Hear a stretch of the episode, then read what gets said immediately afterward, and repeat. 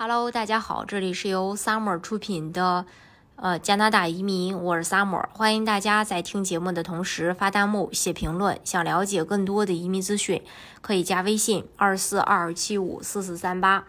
或者是关注公众号“老移民 Summer”，关注国内外最专业的移民交流平台，一起交流移民路上遇到的各种疑难问题，让移民无后顾之忧。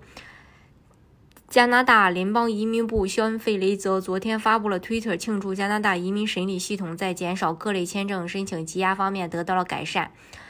改善的途径呢，将增设一千两百五十名工作人员来加快移民审理进度，缓解各类申请积压。还有，根据移民局的数据显示，二零二二年四月一日到七月三十一日这四个月，加拿大共批准了十一点六万份入籍申请，是去年同期数据的三点三倍。还有移民局数据，呃，统计显示，从二零二二年一月一日到八月二十二日，加拿大在今年已批准了超过三十万申请人成为永久居民。这意味着移民局已经完成今年移民目标的百分之七十。按这个趋势发展，呃，移民局可以顺利完成甚至提前完成今年的移民目标。那从二零二二年一月一日到七月三十一日，移民局共完成了三十六万份学签申请，比同期数据增长了近百分之十八。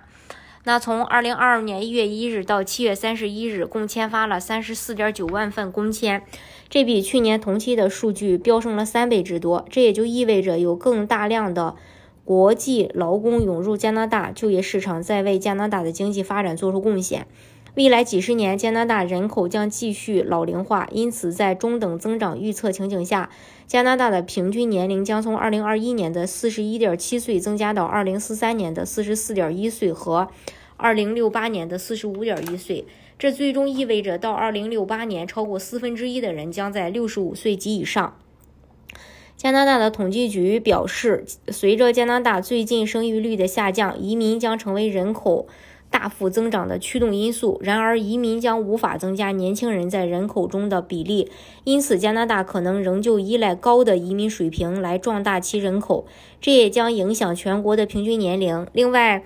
费雷泽部长也表示，继续改善加拿大的移民系统，可以提高加拿大吸引来自世界各地的顶尖人才的能力，并不嗯，并这个帮助解决旅游、医疗保健、农业、交通和技术行业等关键劳动力短缺问题。为了让申请人了解移民部在减少积压方面取得的进展，移民局将在官网上发布阅读数据，并将在未来几周和几个月内分享更多信息，帮助更多人融入加拿大经济发展，实现家庭团聚，并确保我们的移民系统适用于所有申请人。大家如果想具体去了解加拿大的移民政策的话呢，可以加微信二四二二七五四四三八，或者是关注公众号“老移民 summer”。关注国内外最专业的移民交流平台，一起交流移民路上遇到的各种疑难问题，让移民无后顾之忧。